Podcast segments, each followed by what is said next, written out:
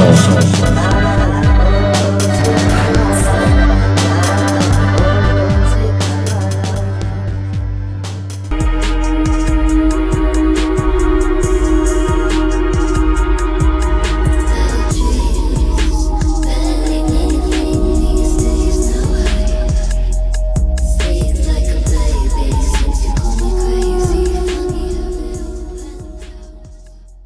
bem, iniciamos mais um episódio do nosso podcast. Desta vez o nosso convidado é o Rob Muerto, que é um, um editor e escritor de banda desenhada, e connosco também vai, eh, na entrevista vai estar Marco Fraga Silva. Podes falar então um pouco da tua relação com a banda desenhada e como é que ela começou desde quando eras mais novo? Uh, antes de mais, olá a todos e obrigado por me ter eh, aqui no podcast. É com muito gosto que me junto a vocês. Um, em relação à minha um, experiência com, com a banda desenhada, já, já vem desde a infância. Eu basicamente aprendi a ler uh, com a banda desenhada, a ler aqueles livros da Turma da Mónica, do Maurício de Souza, e a ler também uh, livros que o meu irmão mais velho tinha espalhados pela casa, assim um bocadinho mais para o um bocadinho a favor uh, do género Frank Miller, o Daredevil do Frank Miller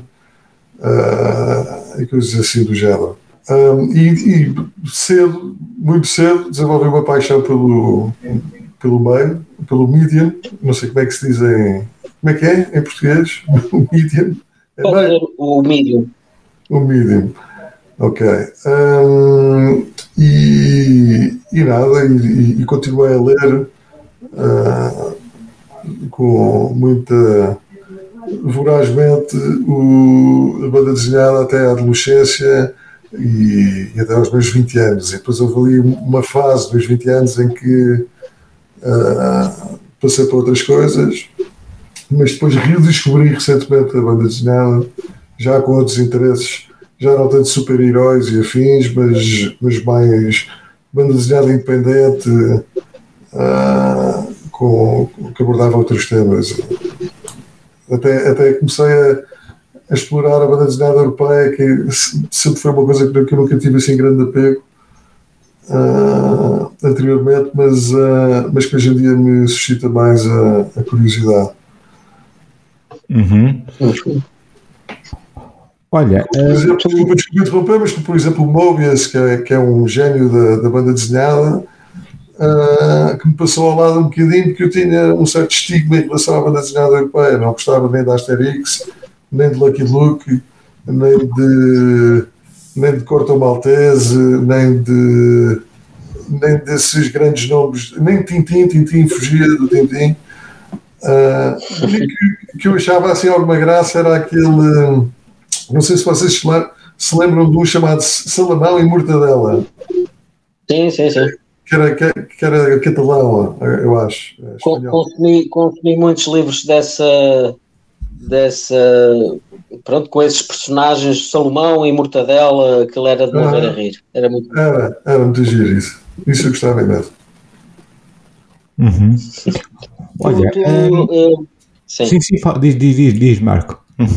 Não, achei interessante teres começado com Turma da Mónica, porque em Portugal, eh, pronto, eh, acontece com muita frequência, eh, mas também a questão do, dos super-heróis, falaste do Daredevil, lembras-te assim mais algum super-herói que tenhas consumido assim na altura?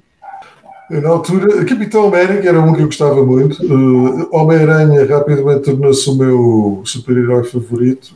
Aquela fase do John Romita Senior, uh, escrito pelo Roger. Como é que se chamava? Aí agora está-me a dar uma branca. Mas pronto, houve ali uma dupla na, nos anos 80, Roger Stern, acho eu, um, que eu adorei, do Homem-Aranha. Aliás, o Homem-Aranha para mim era, era o. A par do, do Daredevil, era o super-herói mais bem escrito do Daredevil uhum. e do Batman, lá, mais bem escrito, dos anos 70, late 70s, tipo o fim dos anos 70 até o começo dos anos 90. Depois, nos anos 90, na minha opinião, aquilo começou a, a, a estragar-se um bocadinho. um bocadinho a favor, ali com aquela saga, não sei se vocês se lembram, a saga do, dos clones. Hum. Que, ah, sim, nos anos 90. Exatamente. E depois começou tudo cheio de crossovers com o Maximum Carnage, não sei o que, muito. Aquilo virou muito uh, mais virado para o, para o marketing do que para, para a escrita propriamente dita. Sim, sim, eu, olha, eu não, não, não tive a oportunidade de comprar os, os, os livros, já, já vi algumas versões digitais e, e pelo que vi da, da crítica, uh, fala-se fala muito da saga dos clones, como aquilo ficou, foi uma tonteria. Uh... É uma tonteria autêntica. É uma tonteria e via-se que os gajos estavam sem, sem ideia, já era uma coisa tipo só para. Olha, e se fizéssemos isto, vai vender livros de certeza, porque quer dizer, qualquer coisa que uh, meta em questão uh, o status quo de um, de um personagem com com a história que o, o Homem-Aranha e o passado que, e a herança que o Homem-Aranha já tinha, uh, vai sempre vender, estás a perceber? Uh, mas há maneiras de fazer isso com, com pés e cabeça, e aquilo, nada daquilo tinha nexo. Uh, eu, eu, perdi interesse no Homem-Aranha a partir daí. E tenho vindo a saber que, desde então, que tem sido ainda mais. Eu não sei como é que se diz esta palavra em, em, em português, mas em inglês é gimmicky, é quando se quando se usa um, um gimmick, uma, uma coisa assim, um truque manhoso. Uma, uma estratégia, um truque, exato. É, um truque manhoso para, para, para aumentar as vendas.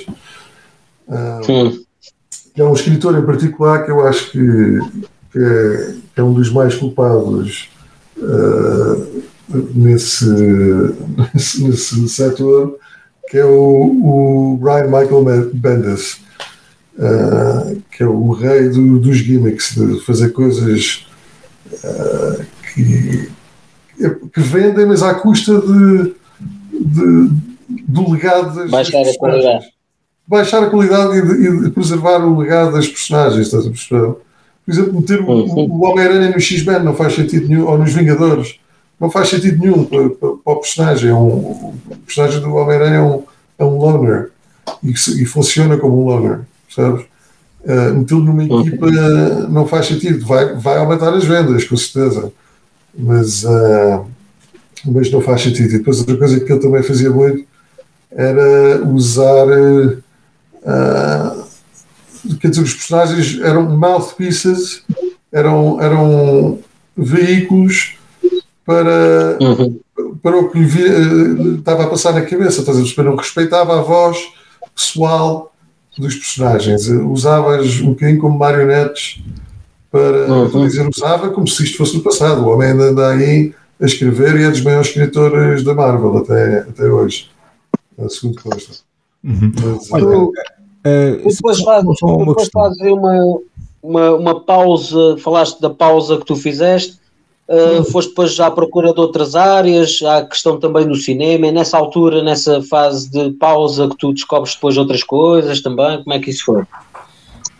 Foi, foi, foi mais tipo, comecei a interessar mais em livros, e depois à, à medida que uh, que depois de repente eles começam a entrar naquela onda do matar personagens e depois ressuscitá-las passado, uh, passado dois anos e, e não, não, existe nenhuma finalidade na, na, na, nesse tipo de coisas. Estás a perceber? Esses eventos em que as pessoas se apegam porque acham que têm alguma importância e, e permanência.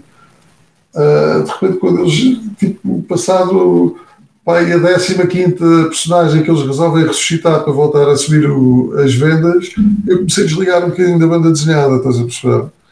Uh, uhum. a DC Uh, o que aconteceu foi, foi assim: eu, eu comecei como um, um, fanático da Marvel e só li a Marvel, não conseguia perceber a, praticamente o, a razão de ser da DC, não conseguia perceber qual é era o apelo de DC, uh, ah, sem ser o Batman. Gostava do Batman e o resto para mim era tudo fechado.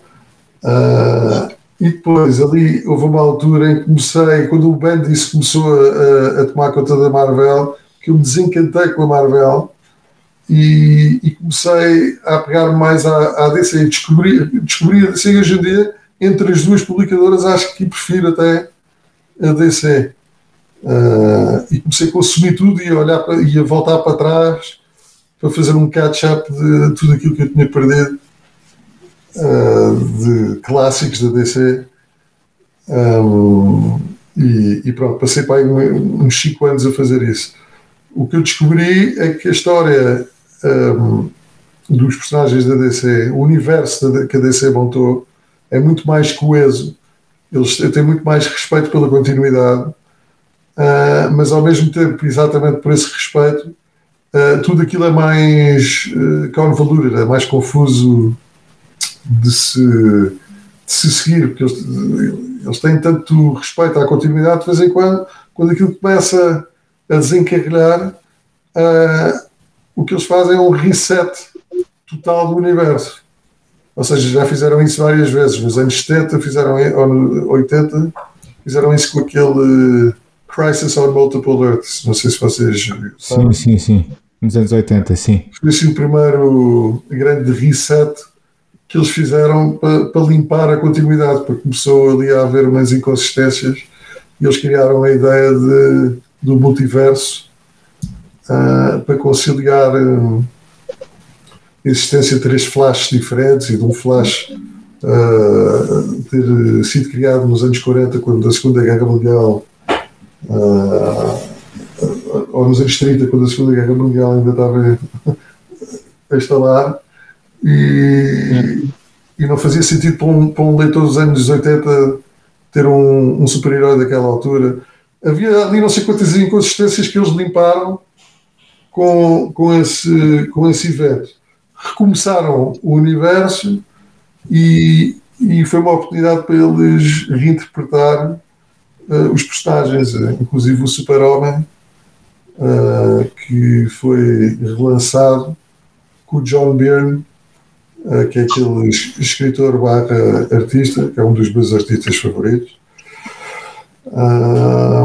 que repensou na personagem do, do Super-Homem, uma das coisas que eles fizeram foi fazê-lo menos poderoso.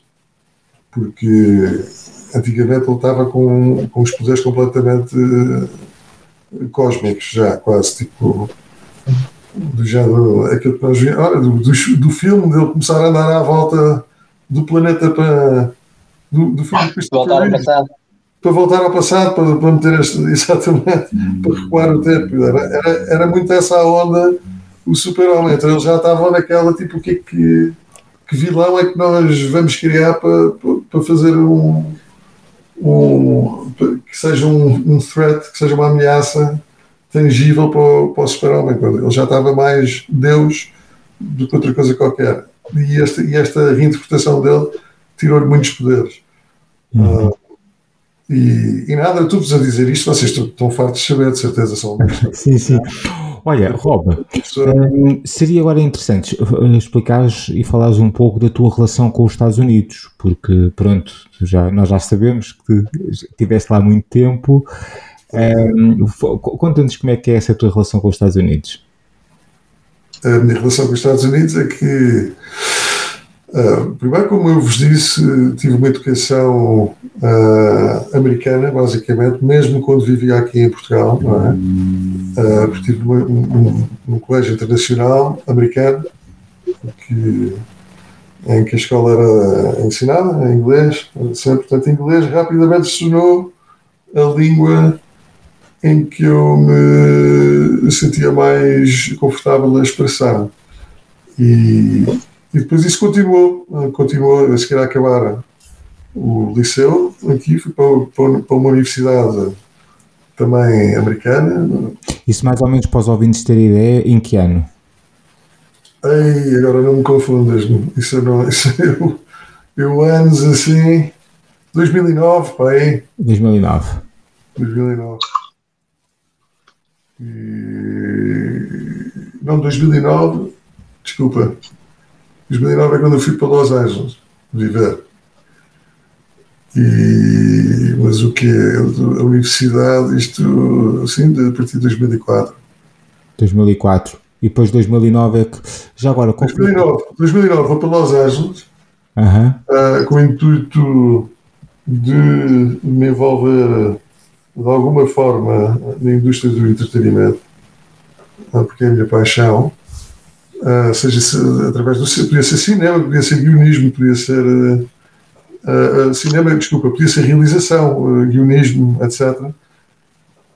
por acaso acabou por ser, acabei por envergar pela, pelo guionismo e, e por lá fiquei oito anos até que nasceu o meu primeiro filho e nós tivemos que fazer uma decisão do que é que queríamos fazer à vida e achámos que o apoio familiar aqui em Portugal era muito importante e, e voltámos para cá.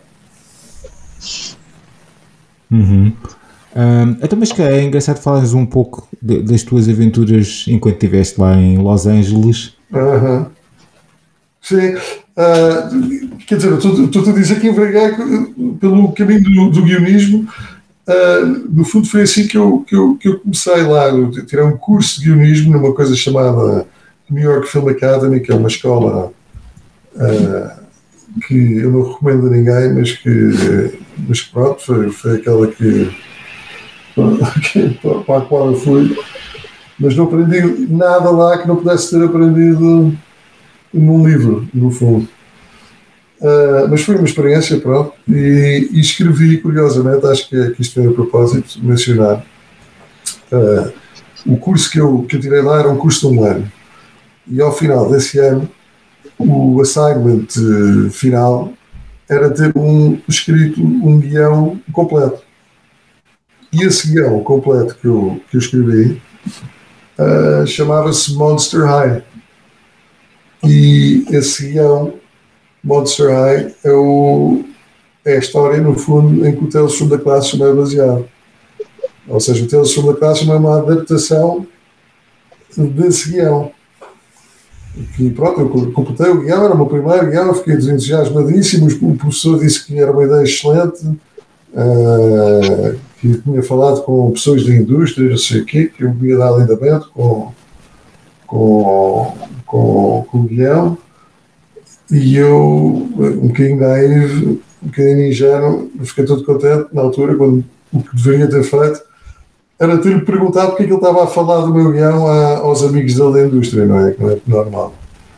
Uh, de qualquer maneira, passado pai, três meses de eu ter o guião completo e andar de um lado para o outro a tentar vendê-lo uh, a quem a alguém que estivesse remotamente conectado com a indústria, no cinema que na altura não conhecia muita gente, ainda não conheço muita gente, mas, uh, mas hoje em dia já conheço mais. Uh, passado três meses dessa brincadeira, a Mattel anuncia um, um property chamado Monster High, exatamente o mesmo título, exatamente o mesmo, a mesma premissa geral, mas com uma execução completamente diferente da minha.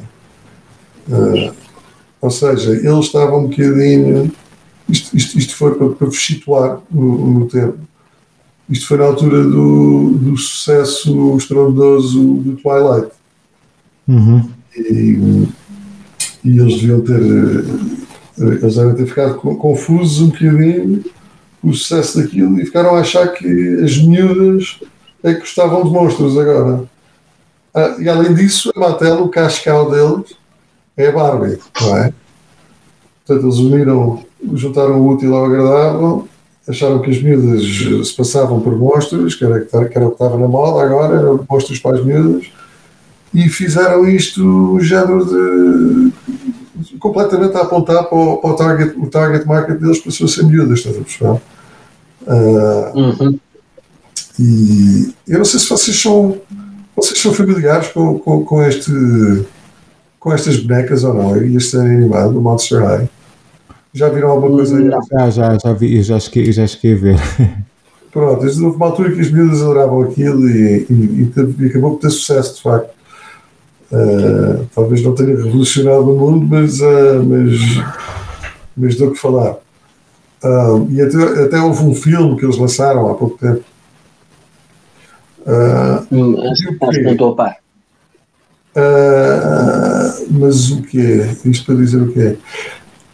Eu fiquei, tipo, na, altura, na, na, altura foi um desgosto, não é? Porque até, até achava que eles me tinham palmado aquilo, ou do género, fiquei a pensar nisso não sei quanto tempo.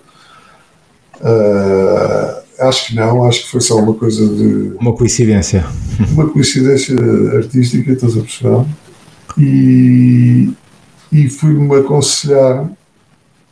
Na verdade, na altura, o que, eu, o que eu me fui aconselhar era se valia a pena uh, partir para uma, para uma coisa, uma batalha legal, não é? E me disseram que não, não valia a pena, claro que não, que, agora não sei ninguém. E os gajos, a Mattel é um gigante, não é? Que faz disto, a vida deles é isto, é, estão sempre em litígio constante. Há muito corporate espionagem, eles roubam uns dos outros, os toy makers.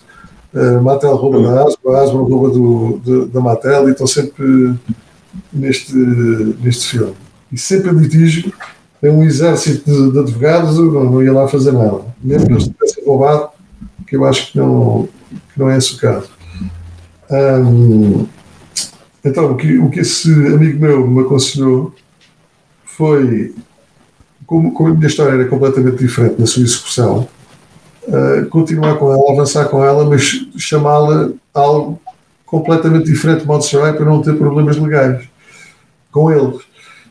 Uh, embora eu tenha registado o meu guião muito antes deles terem anunciado o property deles. Então, não podia ser nem Zombie High, não podia ser Creature High, não podia ser nada disso. Tinha que ser um, um título completamente diferente. E seria tipo, até chegar ao hotel segunda classe me demorei algum tempo. Uh, mas hoje em dia já me afeiçoei a esse título e acho, e acho que tem uma boa sonoridade e, e, e soa bem ao ouvir. Claro que é, uhum. é, é, uma, é, uma, homenagem ao, ao Tales from the Crypt, foi o primeiro grande cómic de, de terror de monstros e assim. Uhum. Pronto, já nessa altura, portanto, isso iria dar origem depois ao teu projeto de, de banda desenhada? De banda desenhada começou, o que aconteceu foi que eu fiz um, um pitch através de uma sócia que eu tinha numa, numa produtora na altura que conhecia muita gente. Olha, antes de avançar, tenta só dizer assim datas que é para, para os ouvintes terem uma ideia. Isso, portanto, tu, tu, desde 2009 estavas nos Estados Unidos e isso foi mais ou menos quando? 2012? Não, isto foi em 2009 logo. Ah, foi logo em 2009 foi tudo. Pô. Não, foi logo, foi logo a questão do, do, do da escrita do guião e não andar aí de um lado para o outro uh, a tentar uh, fazê-lo acontecer. Depois desisti do projeto durante algum tempo uh, e falei com esta minha sócia que tinha muitas conexões, essa sim, no, no mundo do cinema e, e, também no mundo de banda desenhada, que, está interligado hoje em dia cada vez mais, porque Parece que só se vê filmes de adaptações de, de livros de banda desenhada hoje em dia, já não há filmes quase normais a serem feitos. Uh, e, e o que E ela meteu-me em contato com duas publicadoras. Uma delas era para, para eu fazer um pitch do, do, do, do meu guião para adaptar para Comic Book, que eu eu achei, bem, isto aqui se calhar agora para vender uh, como filme vai ser complicado uh, e como isto é um mundo muito visual, uh, se calhar adapto para, para, para livro desenhada, que, que é um meio e é um formato que, pelo qual eu sempre tive uma paixão e, e, e nada, e, e assim ao, ao ter isso, ao ter o livro, é mais fácil vender o guião Percebes? O livro é um sucesso e depois tu vais fazer o pitch de, do projeto, já com o guião em mão, para ver se o transformas em filme ou em série de televisão uh, com, com, com, o livro desenhado. Tens o livro, tens o guião, uhum. tens o pacote inteiro, é mais fácil eles, eles perceberem o mundo eh, deste tipo com, com, a ajuda de um visual, de, de, uma coisa, de um visual aid, alguma coisa que eles possam olhar e ah, já percebi, ok, isto aqui dava um bom filme. Uhum. Um, então, fiz um pitch a duas publicadoras diferentes Um, uma delas era a Arcaia Comics, que entretanto foi comprada pela, pela Boom, salvo erro. Uh, mas era, na altura era uma, era uma publicadora conhecida. Um, e depois a outra chamada Viper Comics, que eram os gajos menores, não é? No, no meio, mas que eu, comparando as condições que uma e outra me ofereciam, a Arcaia queria, por exemplo, direitos de merchandising, não sei quê, uma porcentagem grande de direitos de merchandising, e a Viper não, só queria publicar o, o livro. Portanto, eu acabei por ir com, com essa tal Viper Comics e comecei a desenvolver o Tales the Classroom com eles. Uh, acabei o guião, uh, acabei por ser eu a escrever, uma coisa que, que, a Arcaia não queria que eu fizesse, e a Viper ficou, uh, estava aberta a isso. Um, acabei por ser eu a escrever, e depois estávamos a desenvolver o cómic e receber, eu recebia páginas de arte, não é? Eles funcionavam como um intermédio, eu nunca falava diretamente com o artista, eles eram o, o intermediário. Um, e depois, de repente, a meio do processo, eles foram, foram ao fundo, tipo, deixaram de existir, tipo, foram à falência. E, e eu fiquei com não sei quantas páginas de um cómic. Um, Diz-me só uma curiosidade: essa editora era uma editora da Califórnia? Era, era de lá. Era, de lá. Era baseada na, Califórnia. O gajo era, o, o dono era texano, mas uh, acho eu, sabe? Mas uh, era uma editora californiana. Então, e como é que te safaste depois dessa. Uh, como é que... Epá, não, me, não me safei, o que eu fiz. O que eu fiz é tipo, desisti um bocadinho do projeto, assim, foi mesmo um estaladão, estás a perceber? Estava todo entusiasmado a meter-me no, no, mundo da banda desenhada pela primeira vez, estava a adorar o processo criativo de mandar uma página de, de guião e receber uh, aquilo em arte. Gostei muito do, do desenhista que eles me arranjaram. Uh, também eu tive que escolher, não é? Eles deram-me vários para eu escolher e depois eu escolhi este que é o Sebastián Bronico, uh, que é um argentino e estava a gostar imenso do processo e de repente aquilo foi à vida. E nada, eu desisti disso, ocupei-me com outras coisas, mais ligadas com o cinema. E, e depois, passado anos, eh, a seguir ao meu filho nascer, a minha mulher começou a pressionar um bocadinho, tipo, eh, olha, lembras-te que livro da desenhada estavas a fazer e a trabalhar nele há não sei quanto tempo, não pegas nisso e, e tentas repegar, uh, reacender o projeto e, e acabar esse livro. Era muito agir para o teu filho, para crescer, uh, ler e não sei o quê, e eu, tipo, aquilo ficou-me a testar aqui. E depois um dia resolvi mesmo pegar as rédeas do, da coisa e entrar em contato com este artista que eu nunca tinha falado diretamente com ele para ver se ele me ajudava hum, a acabar o que, é, o que era preciso, a fazer ali umas, um, um, um, uns retoques que eu achava que eram okay, Rob, diz-me só uma coisa, só para os ouvintes terem uma ideia. Um, quando, quando resolveste retomar o projeto, foi mais ou menos em que ano, lembras-te? Ah, isso aí já foi em 2000 e... 2018. Sim, ainda foi, tinhas falado 2009, suponho 2010, 2018 já. Passou, passou nesse tempo, passou uma década, não sei. Pois, passou bastante tempo. E era, era o mesmo artista que tinha trabalhado contigo antes? Era, era que eu tinha estas páginas todas feitas por ele, não é? Uh, uhum. ele, tinha, ele tinha completado os, os pencils uh, uhum. e o que é que me faltava? Faltava-me uh, as tintas, o, o, inks, ou seja, encontrar um inker e, e as cores. E as cores. E depois este artista, o que é que eu precisava dele? Eu precisava que ele acabasse outras coisas do anciliares do, do, do livro da desenhada, tipo aquela parte interior uh, de, do livro, a capa, uh, uhum. a contracapa, uh, tudo isso, estás a perceber? E depois também fazer ali uns pin-ups promocionais e, e, e nada, foi esse. Foi, esse, foi essa. Quando tu, quando tu retomas o processo, o livro, mais ou menos em quanto tempo é que conseguiste finalizar? Epá, eu já do meu lado, sabes, do meu lado, já estava tudo finalizado, não é? O guião já estava escrito, uh, se bem que entre um guião escrito e um livro completado vai, vai, muito, vai muita distância, porque eu, eu particularmente, eu gosto de editar muito os diálogos e, e o texto baseado na arte, estás a perceber? e fica a olhar. Eh, depois, depois há, outro tema que é o, o letrista, não é? É letrista que se diz em português? A legenda, a pessoa que faz a legendagem. Legendador. Exatamente. Quando tu, vê, quando tu vês os balões na página e depois de repente vês.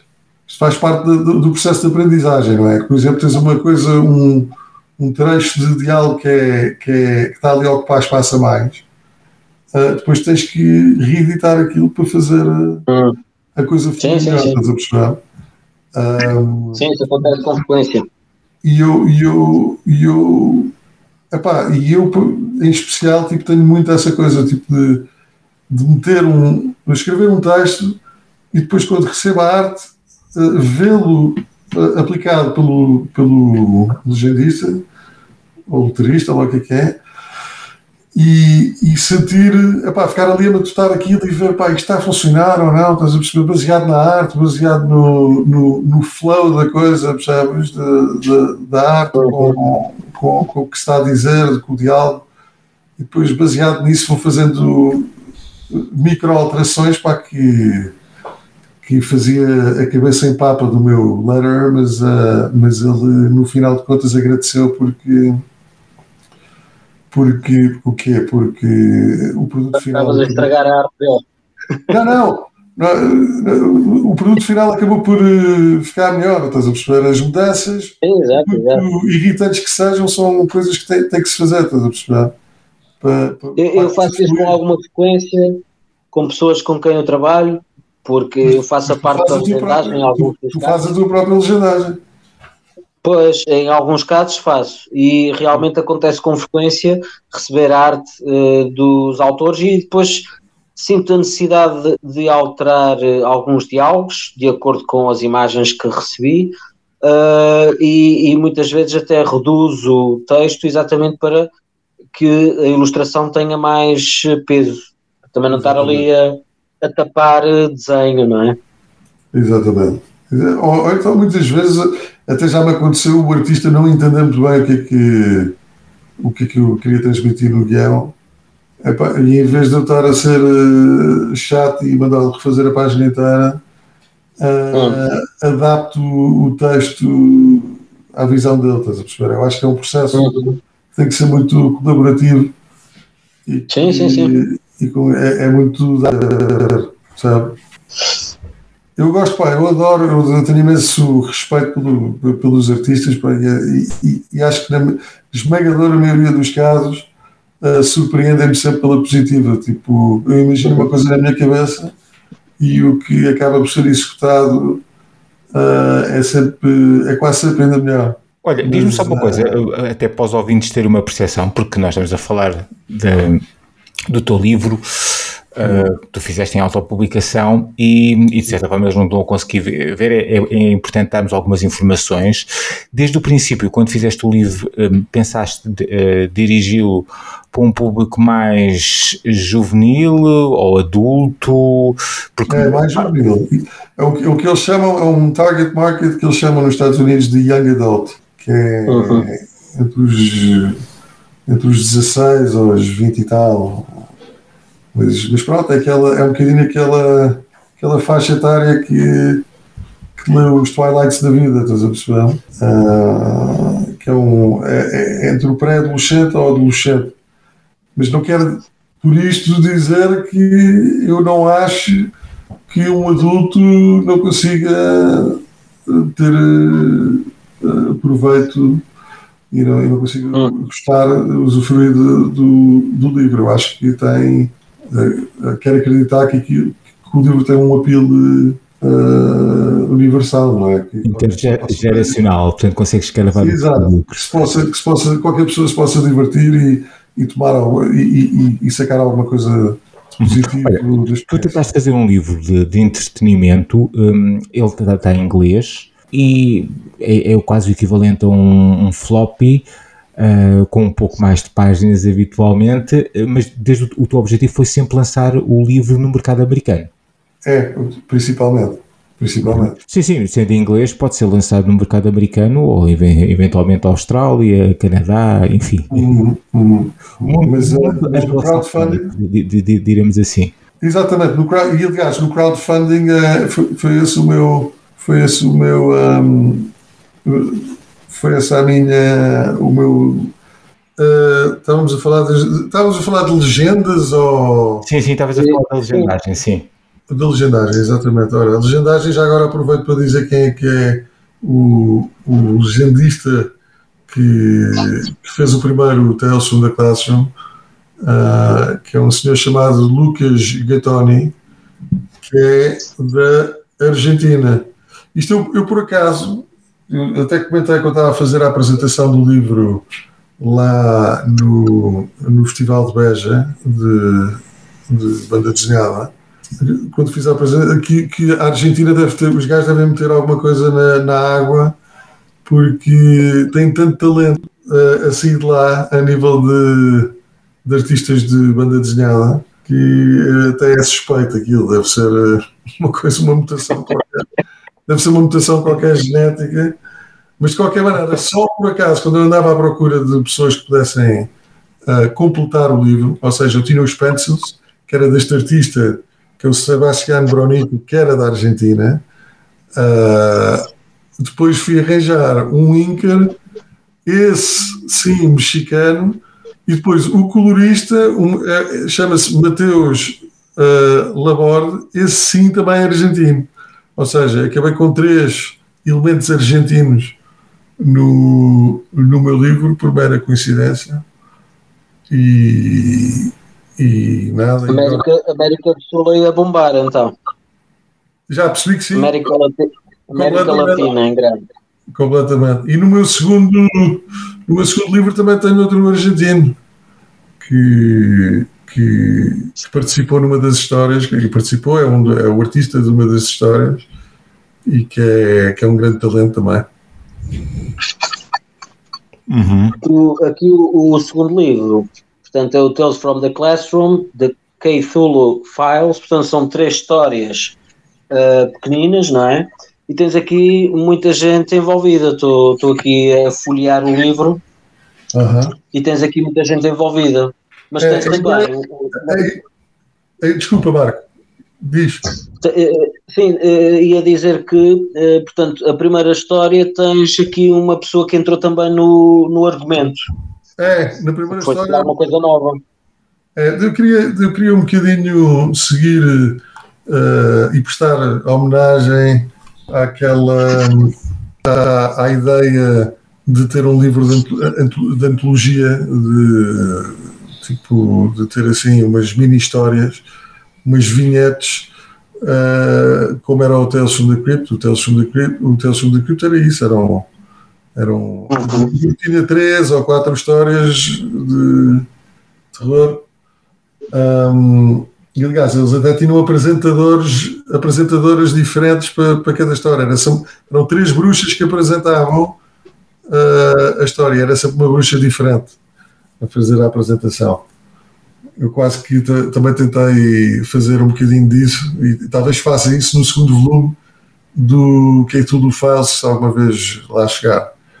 Uh, mas a ideia era essa, era fazer mini histórias self-contained, não sei como é que se diz isso em português, mas, ou seja, são histórias autoconclusivas. Exato, podem se ler por si próprias, independentemente de, de se uh, ter conhecimento do, do, da história principal uh, e que ajudam a desenvolver e, uh, e flash out, a dar um bocadinho mais perfume ao universo do Tales the Classroom e, e nada, e, e às personagens que, que o habitam. Mas, mas já agora, explica-nos um pouquinho melhor então a história principal, quem é o protagonista e o que é que acontece a este protagonista que tu criaste. Então, uh, isto é uma história que se passa num universo onde apenas monstros existem, os seres humanos não existem, não, não, não existem, por assim dizer, existem na, como figmentos da imaginação deles, dos monstros. Ou seja, nós para eles somos os monstros deles. É uma inversão que também já foi vista, mas, mas, que, mas que está em vigor neste, neste, nesta, nesta história. Uh, uhum. Eles veem filmes de terror connosco, aliás, com os humanos a sair dos sítios e assim. E neste. O protagonista, o protagonista é, um, é, um, é um zombie que é um jovem, um jovem zombie. O protagonista é um jovem zombie chamado Rob Muerto. Eu roubei o nome dele para o meu próprio pseudónimo uh, artístico. E, e, e, o Rob Muerto uh, é um adolescente que, que, é o, que, é o, que é o zombie mais popular do liceu dele, só para zombies. Ele vai, vai, estuda num liceu chamado Romero High e, e é o zombie mais popular de, do, do liceu, mais é, é todo do Pintarolas, todo desportista, as miúdas adoram, os miúdos querem ser como ele e ele eh, tem assim um ego assim um bocadinho desproporcional. Uh, ou se calhar não, ou proporcional àquilo que, que é a existência dele nesse, nesse liceu. Mas depois, um dia, o, o pai dele recebe uma promoção e a família muda-se para uma cidade grande e ele troca de liceu. E ao trocar de liceu, uh, vai para, um, para, para, esta escola chamada Keithulu High. E a Keithulu High tem uma particularidade que é uma escola multiespécie. Ou seja, em vez de ser só para zombies, uh, há zombies, há lobisomens, há vampiros, há tudo, toda a espécie de monstro imaginável um, tudo a coabitar no mesmo setting, no mesmo ambiente. E ele descobre, para o seu desgosto, uh, que não só já não é, está longe de ser a figura popular que era na Romero High, uh, não só isso, como a espécie dos zombies são vistos pelos outros monstros como uma subespécie, estão no, no fundo do barril, por assim dizer no que toca, no que toca ao cachê social deste universo. E isso é um grande choque para ele. E enquanto ele está-se a ajustar esse, essa nova realidade, ainda tem que levar com, com o Drake, que é um vampiro, um, uma espécie de vampiro chamada Nosferatu, uh, é a espécie mais nobre entre os vampiros e mais poderosa, que é o miúdo mais, ou seja, o monstro mais popular do que isso é este tal Drake. E o Drake, uh, o Rob, infelizmente, entra no radar do, do Drake e o Drake faz a missão dele fazer a vida miserável uh, ao Rob. A vida ou a falta dela, não é? Estamos a falar de zombies. uh, mas pronto, ele vira a vítima número um do Drake. E é um bocadinho a história deste de, de, se tentar ajustar a esta realidade nova. É uma história de não sei como é, se, se isto é o termo adequado, mas alienação de sentir um desajuste uh, social que eu acho que nós todos já passámos por isso, não é? Já, já a experiência do liceu uh, pode ser muito pode ser muito castigadora e pode ser muito infeliz para muitos, não é? E, e, e todos nós já nos sentimos desadequados no liceu, não é? Portanto, eu achei que uh, queria contar uma história desse tipo uh, e achei que dentro dessa, dessas premissas que o monstro ideal seria um zombie, porque, na minha opinião, é, é o monstro mais, mais feio, mais está, está aqui a ir aos pecados e não sei o quê. é percepcionado como sendo burro, não é? Mal, mal, mal falam, só grunhem. Um, e pronto, achei, achei que, que, a espécie de monstro ideal para ter um protagonista que é um underdog uh, seria a do zombie. Uhum. Tu, tu depois, portanto, tens essa, esse primeiro livro com o protagonista, o Rob Muerto, depois tens o segundo livro, que são uh, que é a tal questão de, de teres várias narrativas, não é? Seria Sim, uma, são várias personagens. Várias... São vários personagens que são introduzidos no primeiro livro, ou seja, uhum. a primeira história é, é acerca do Clearance, que é o condutor do autocarro, uh, que se vê ele na primeira, no primeiro telefone da classe, mas vê-se em três ou quatro painéis. É mesmo é um can dele. Muito breve, não? Mas pronto, contamos a história dele. Uh, o segundo é a história do Joshua, que é um golem, que é aquela criatura mítica de, de, de, das lendas judaicas. Uh, ah, sim. E, e que, este, que é feita de barro, normalmente, alguns são feitos de pedra. Mas pronto, é um monstro da mitologia judia. Uh, judaica. Uhum. E, e nada também é introduzido no primeiro livro. É um dos amigos do Drake, embora ele não seja tão tão não, tem, não, não é tão mausote como, o, como o Drake. O Drake é um é, é, é má relé, é assim que se diz, não é? E, este, e o Joshua não é, mas faz parte do mesmo círculo do Drake.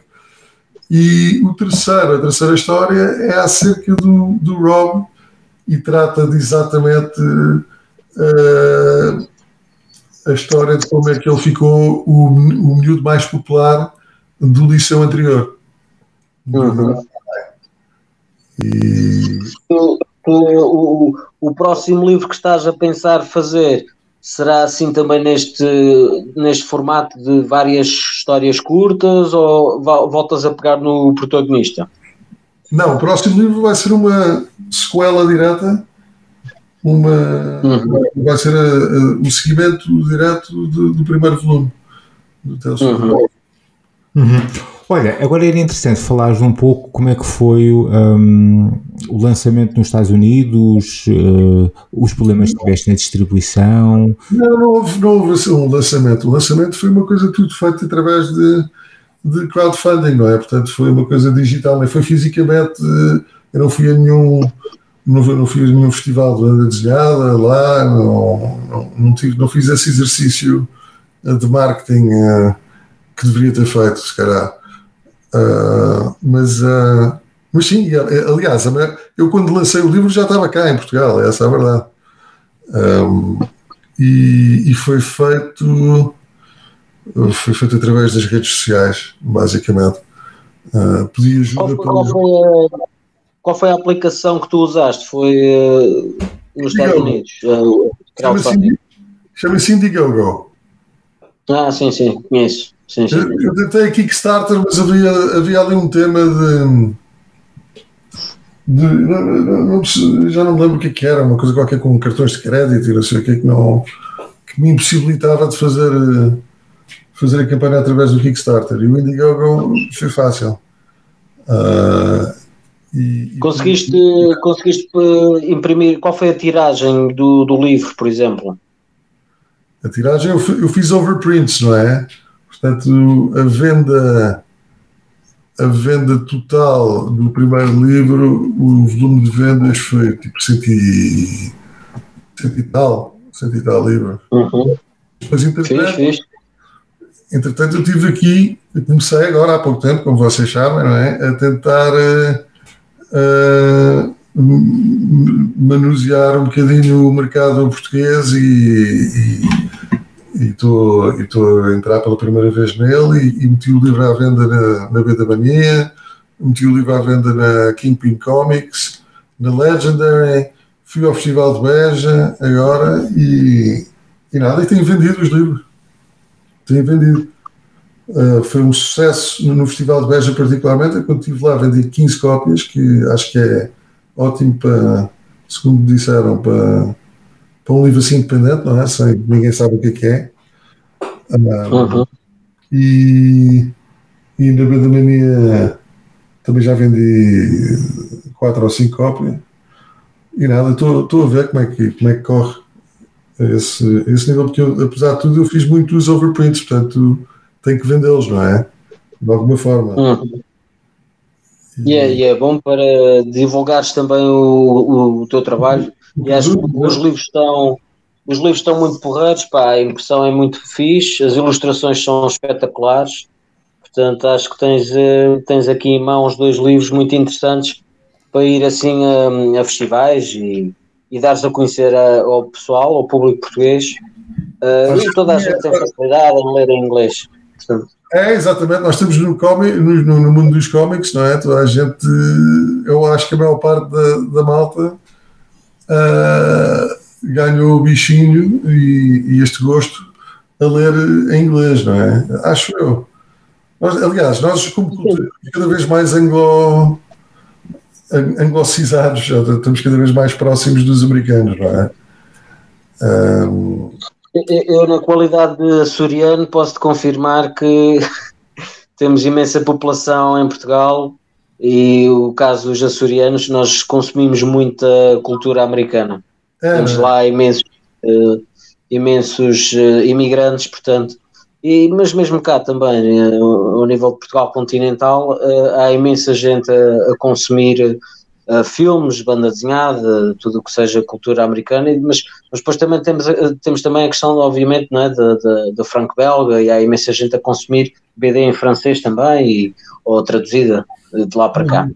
Mas, mas sim, o inglês, normalmente as pessoas estão, estão à vontade para ler banda desenhada em inglês, portanto, o livro, um, uh, eh, acredito que se as pessoas começarem a perceber uh, a qualidade do mesmo que vão, vão procurar. Acredito que sim, essa é a esperança. E, e nada, e eu, também tenho, algumas estratégias de, para fazer a, as vendas mais uh, chamativas, não é? Eu, com cada livro ofereço, por exemplo, um, um mini posta uh, que eu acho que eu acho que por acaso eu acho estranho, sinceramente, a, a indústria dos cómics não fazerem isso com mais frequência, porque a impressão, o custo de impressão destes posters é tão pouco. Uh, e é, e é um, um added value, um valor acrescido tão grande. Uh, uhum. Gostam de ter um póster, eu, tipo, eu, eu, eu acho nessa piada a ideia de ter um póster e de fazer, até de fazer eh, emoldurá-lo e metê-lo na parede. A, a, questão dos prints acho que funciona bem em festivais e em feiras. É. Eh, essa questão dos, desses prints. Eh, agora, eh, julgo que não é muito comum, sim, vender o livro com, com, com um print, em que até pode haver ali um valor, um outro valor, mas, por exemplo, ainda no outro, no outro dia estive na tertúlia de BD de Lisboa e por acaso estavam lá a vender um livro com um print de um autor brasileiro. Um, Anexado. Uh, falta... Pois, mas se calhar está, ficar. É. Faz sentido, porque, como eu disse, o custo, o custo de impressão é muito é, pouco. E, Sim, é, é uma mais-valia para quem gosta da arte. É uma mais-valia para quem gosta da arte. E depois, outra coisa, também teria que justificar o preço elevado uh, do, do, dos livros, não é? Porque 12 euros é, é imenso dinheiro para um, para um floppy, percebe? É, é, assim, eu agora não me recordo bem quantas páginas tem, mas não se pode, não se pode dizer que seja um floppy, porque tem muito mais do que 24, mais, 22 páginas. É, tem mais, do, tem mais do que um floppy tradicional. É, é bastante maior do que um floppy, portanto, 12 euros, tendo em conta que é a cores, as ilustrações são muito boas, não me parece que seja excessivo para o livro que é. Até porque a própria impressão tem uma capa mais dura, o papel tem uma gramagem diferente, há uma série de fatores que encarecem o livro. Claro. Mesmo é. sendo agrafado, um, está, está com uma impressão de boa qualidade. Tá, e, eh, obrigado. E, e, mas a ideia é no futuro uh, fazer uh, um trade paperback, uh, depois quando acabar a, a, a, história toda, não é? A ideia, uhum. para vos explicar, é lançar um, um, um livro da história principal, não é? E depois intercalar cada lançamento de, da história principal com um, uma edição deste Tales from the Classroom da Cthulhu Files, que vai servir de showcase uh, de artistas variados que eu acho que são uh, grandes talentos, que acho que merecem mais exposição. Uh, não que, isto, que este livro lhes ofereça muita exposição, mas pronto, se por acaso for um sucesso maior no futuro, uh, aí, aí sim já, já o fará. Mas, uh, mas a ideia é intercalar então um terço da Classroom, depois um terço da Classroom que é tudo files, depois outro terço da Classroom e depois e por aí adiante. Uh, até uhum. acabar. São cinco, são cinco livros que eu tenho programado para, para a trama principal e cinco, e cinco livros do que tudo files um, também como, como suplementos, basicamente. Isso, dá, isso no fim dá, dá muitas páginas, ainda dá. Ah, e sim, um, a, ideia, a ideia depois é voltar, atrás, é voltar atrás e fazer trade paperbacks dessa junção entre uh, cada capítulo do, do texto da, da, da, história principal com, esse, com essa história auxiliar do Cthulhu Files e lançá-lo tudo num trade paperback. Uhum. Sabes? E a tua ideia é sempre ser através de crowdfunding, continuar no, com o crowdfunding? Não, a minha ideia é, é, é, que, é que o crowdfunding seja um sucesso grande o suficiente para que eu possa uh, ir às publicadoras, às, às editoras, desculpa, a uma, a uma editora dos Estados Unidos uh, independente, mas grande, tipo uma Image ou uma Dark Horse ou uma Boom da vida, uh, e, e, ver se eles pegam na coisa. Uh, se, não, se, se, não for assim, a minha ideia é que tenha sucesso suficiente para que me seja economicamente viável continuar uh, a continuar com o projeto, não é? Uhum porque no meio disto tudo, tipo, entre o primeiro e, e, e o segundo livro, não, uh, dinheiro não fiz. Isto é mais um, o que eles chamam em inglês um labor of love, é uma coisa de, de paixão minha. Mas, uhum. Mas pronto, tenho, tenho esperança que seja eventualmente se torne uma coisa mais economicamente viável financeiramente. Mas Publicar isso, em Portugal Publicar em Portugal faz parte assim dos teus objetivos? Eh, tens procurado? Beja funcionou nesse sentido? Fizeste alguns contatos? Como é que foi isso? Fiz contatos, fiz, uh, fiz contatos. O Sérgio apresentou-me uma, uma artista que eu tenho imenso uh, apreço por ela, que é Joana. Joana. Desculpa, Joana Afonso. Duarte? Afonso. Joana, Joana, Duarte, Joana Duarte é dos brancos com açúcar. Uh, não, Joana Afonso, que é ótima, eu vi o, os livros dela e fiquei logo apaixonado pela arte dela e achei que uh, talvez ela fosse um, um bom. Uh, seria uma boa artista para fazer um showcase num destes Cthulhu Files que, que eu te falei, mas não, não ficou nada acordado, nem, nem falámos só. Fiz uma apresentação que já é bom, não é? Uhum. E contatos com editoras, fizeste assim algum? Com editoras, não. Com editoras não falei com, com ninguém particularmente. Não, não acho que, que se tenha que excluir a ideia de, de uma versão uh, portuguesa, uh, mas como eu te disse, quero que estou focado agora nesta na versão original, na inglesa, que, que ela seja um, o maior sucesso possível, para depois começar a contemplar essas adaptações. Uhum. Mas pensares em alguém, eu estou disposto a sentar com eles e, e falarmos disso, como é óbvio. Mas quanto mais, quanto mais pessoas lerem o livro, melhor. O me interessa é que. Tu tens, tens, quais são os planos agora para o terceiro volume? Julgo que poderá ser aqui uma pedra de toque também nessa, nessa questão de contatos com editoras internacionais ou é. nacionais. o terceiro livro, como é que isso está? Como é que. Está acabado, já, já está completamente acabado. Falta só o tema de, do design do livro, de eu mandar para a impressão. E agora o que eu estou a fazer, estou muito focado é na construção do, do, do landing page da, da Indiegogo e também de um trailer que é, que é importante hum. para, para chamar a atenção ao projeto. Eu... Sim, tu, tu fizeste um, fizeste um trailer, fizeste, eh, pediste a alguém para te fazer, obviamente, mas eh, fizeram um, um trailer muito interessante aqui para o, para o livro, o número 2. Uh, eh, como é que foi essa experiência? O primeiro foi uh, uma coisa muito mais rudimentar, o trailer, um, que foi uma malta que eu encontrei através de um, de um website chamado The Fiverr, uh, em que se paga assim números muito baixos para, para ter eh, esse, todo o tipo de serviços, inclusive isso do, do, do, de edição e produção de trailers. E até tinha uma música que foi feita por, por coisas que eu detenho os, os direitos de, dessa música. Mas pronto, esse trailer só fez o trabalho, não foi nada de extraordinário.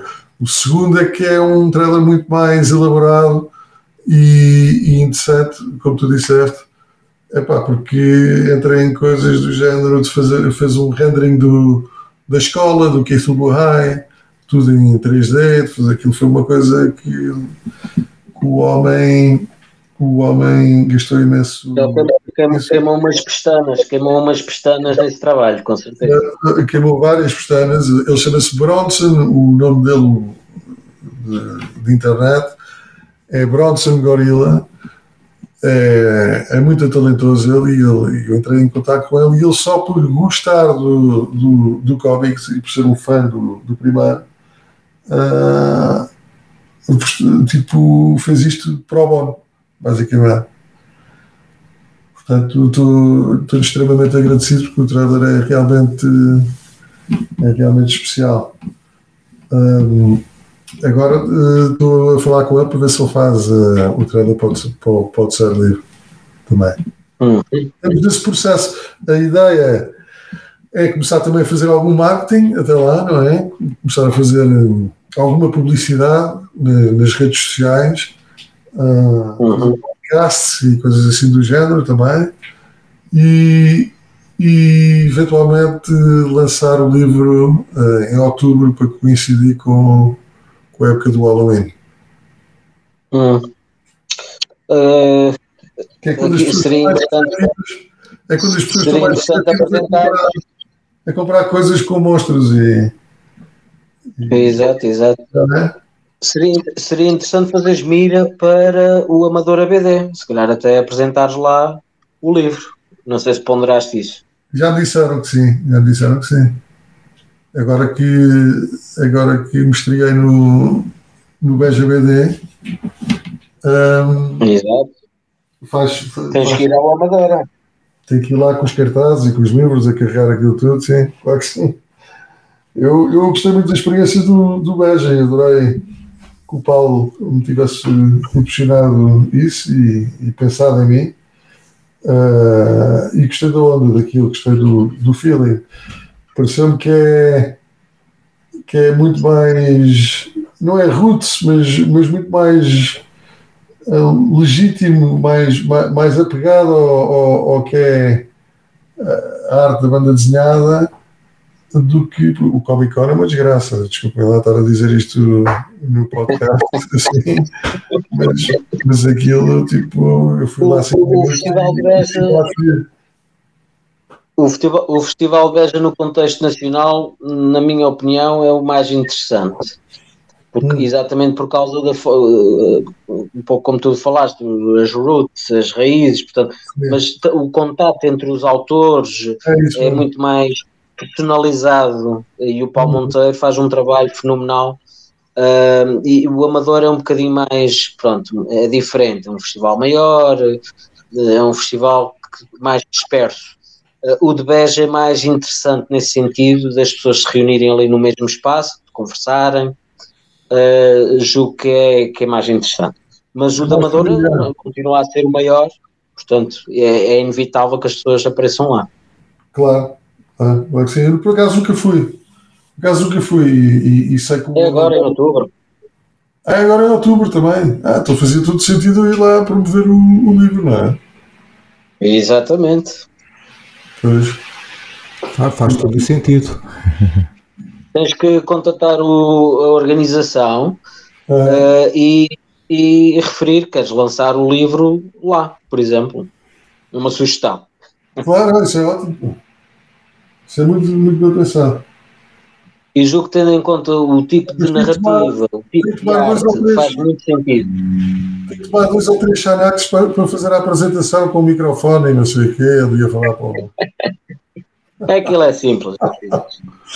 Olha, Eu, eu em Beja estava com uma miúfa de fazer a É uma apresentação. questão de habituação. É uma questão de habituação. Eu também, Olha, eu também vou sempre meio. A maior parte das pessoas que eu conheço vão sempre um pouco eh, enervados quando vão para as apresentações, mas aquilo depois, depois de acontecer, as pessoas entram em contato, as pessoas dão, dão o seu feedback é- e é- e as pessoas estão, estão à vontade depois para, para, para falarem com, com os autores e isso é, é muito fixe, é, é interessante. Olha, Rob, hum, se calhar eh, era interessante pensar, falarmos eh, a respeito de, de eventuais técnicas de promoção para o, para o mercado americano ou outros internacionais. Já pensaste nisso? Já, aliás, se tu fores, não sei se já tiveram a oportunidade de, de- de ver um- o meu Instagram, por exemplo, é muito. Sou eu a flertar com essas ideias exatamente de como eh, publicitar a coisa. Eh, Eu vou fazendo uns posts para os seguidores que tenho e de quando em quando um desses posts eu, eu promovo. Ah, mas agora eu tenho um amigo meu que é o, é é Nuno Nunes que se es- especializa em marketing e ele prestou-se a ajudar-me com, com o marketing de- deste novo Tales da Classroom ah, para ver se, se eu consigo dar um boost considerável ao- à quantidade de, de eyeballs que eu consigo meter neste, neste projeto. De- de- quer dizer, quanto mais pessoas virem, o sucesso das coisas, das coisas é muito baseado em marketing, é essa a verdade, não é? Infelizmente, Uhum. porque eu, a maior parte, a esmagadora maioria das pessoas que têm lido o livro têm, tido uma recepção positiva ah, dele. E, e, e até suscita alguma curiosidade no meio de, que é difícil no meio de tanta, tanta coisa, não é? Ah, o problema é, é que, é, é que é, é a disposição e de arranjar formas de maximizar essa exposição. Ah, Uhum. e, e isso é a A diferença. forma, a forma ideal que as pessoas têm de chegar ao teu trabalho é através do Instagram do Rob Muerto, não é? É o Instagram, Portanto, quem quiser é o- saber mais do é. projeto, É o principal também, portanto, tem, tem um Twitter também, mas não é tão. eh, não, não tem tanto sucesso, não tem tanta. ah, tanto. Sim, é o Instagram é o, é o melhor de todos. Ah, e desculpa, acabei de, ac- acabei de lançar, estou a trabalhar agora numa webpage que já está live, que é o talesfromtheclassroom.net. Vocês podem ir lá. ah, ok, ok. Já está Então já tens um site oficial do projeto onde as pessoas podem buscar informação. Já, já, já, já. já, Boa. já. Não pode ser como porque já vi um. Há um blog, há um blog chamado Tales from the Classroom acerca de professores a escreverem. eh, eu não percebi muito bem o que, que- é que aquilo é, sinceramente, mas. eh, Se calhar deve ter umas histórias meias horríficas lá pelo meio, é, mas não é, não é, não é literatura então, não é literatura gráfica neste caso. Não, não, não. É, são histórias de horror do C mais S Linda Havana. Não, estou a brincar. Olha, Rob, seria interessante também falar de, eh, de eventuais projetos futuros de banda desenhada que tu possas ter, para além deste do universo ehm, juvenil, eh, adulto, de, dos monstrinhos que têm medo do- dos adultos humanos. Não, tenho coisas mais, mais direcionadas para, para, para adultos.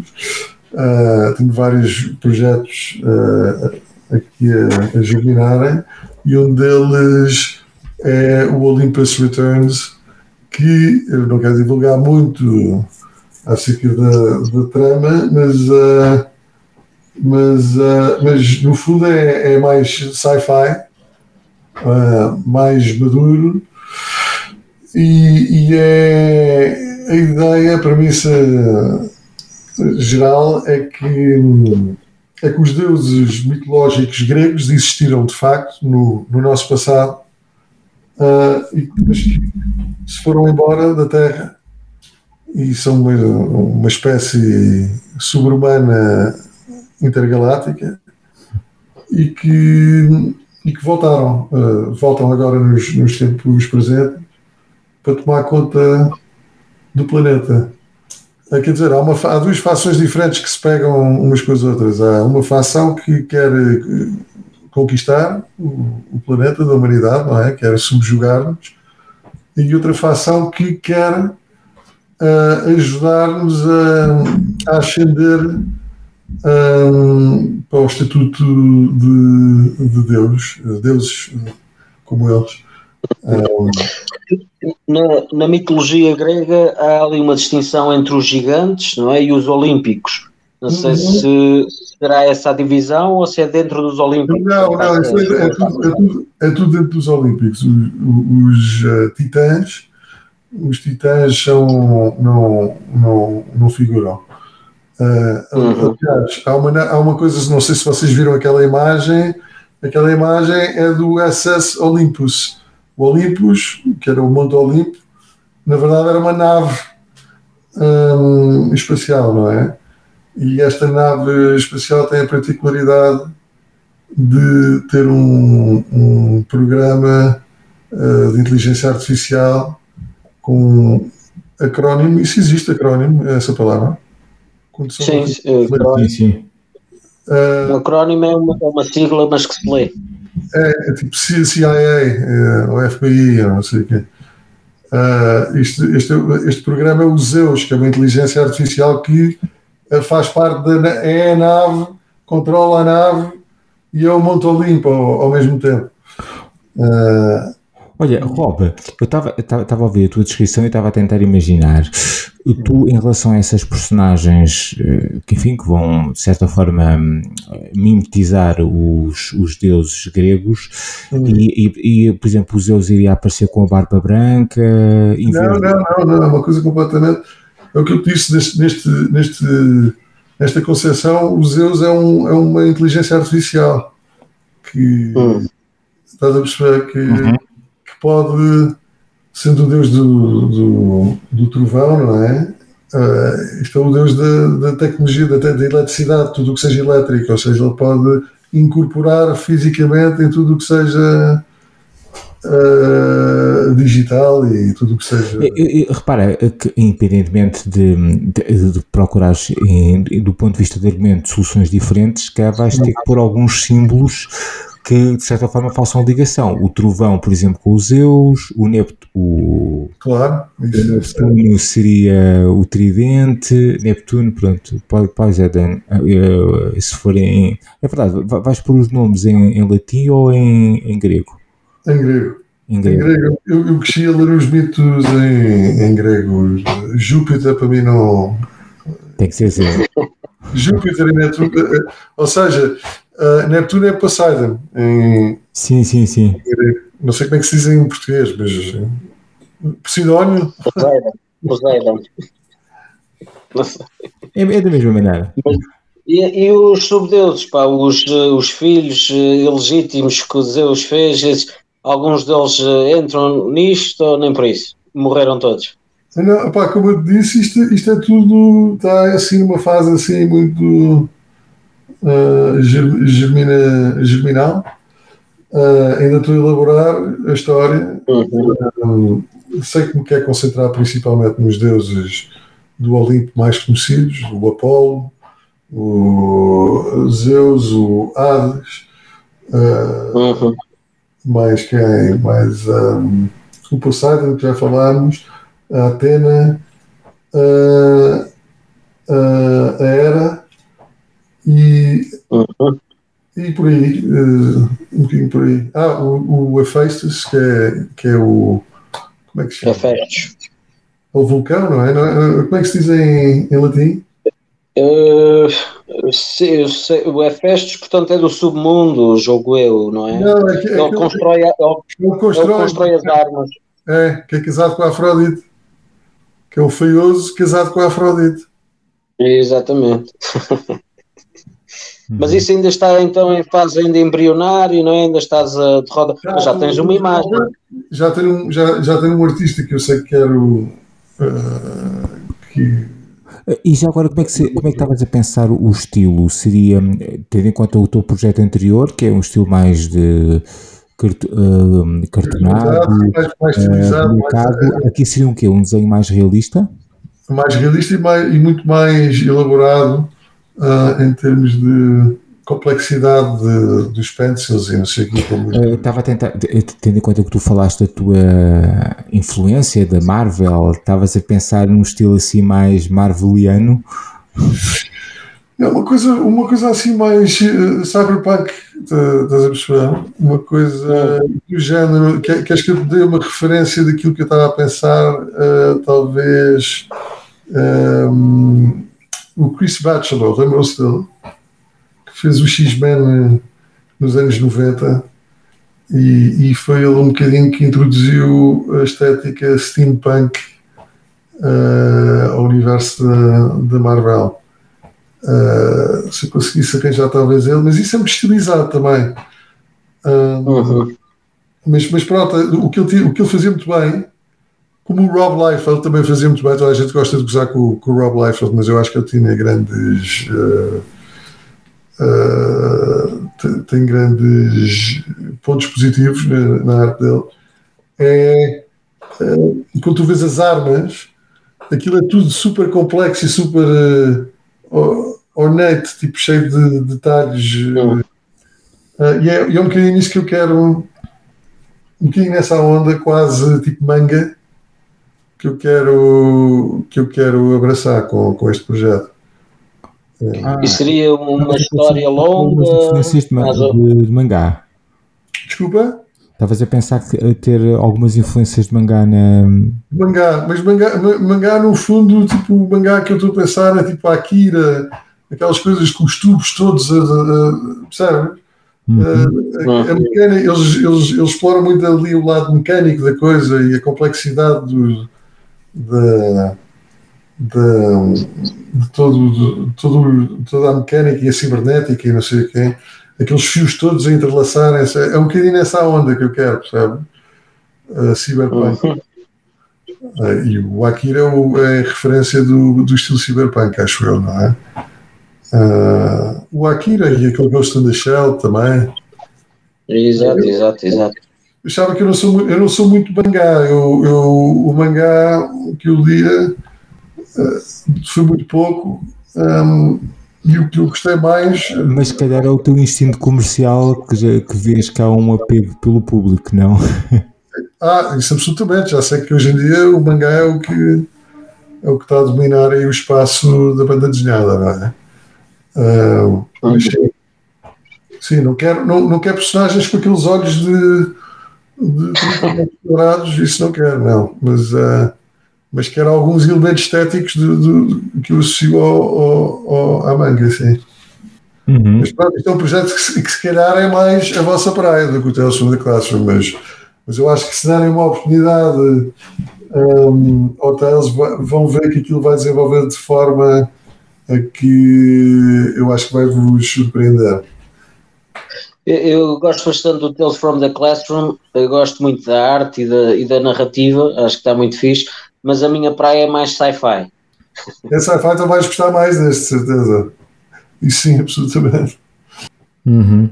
Ok, Rob, já tivemos então a oportunidade de falar imenso do, dos teus projetos. Um, na, na, própria página do podcast também vai estar um link para o teu Instagram, eventualmente outros links.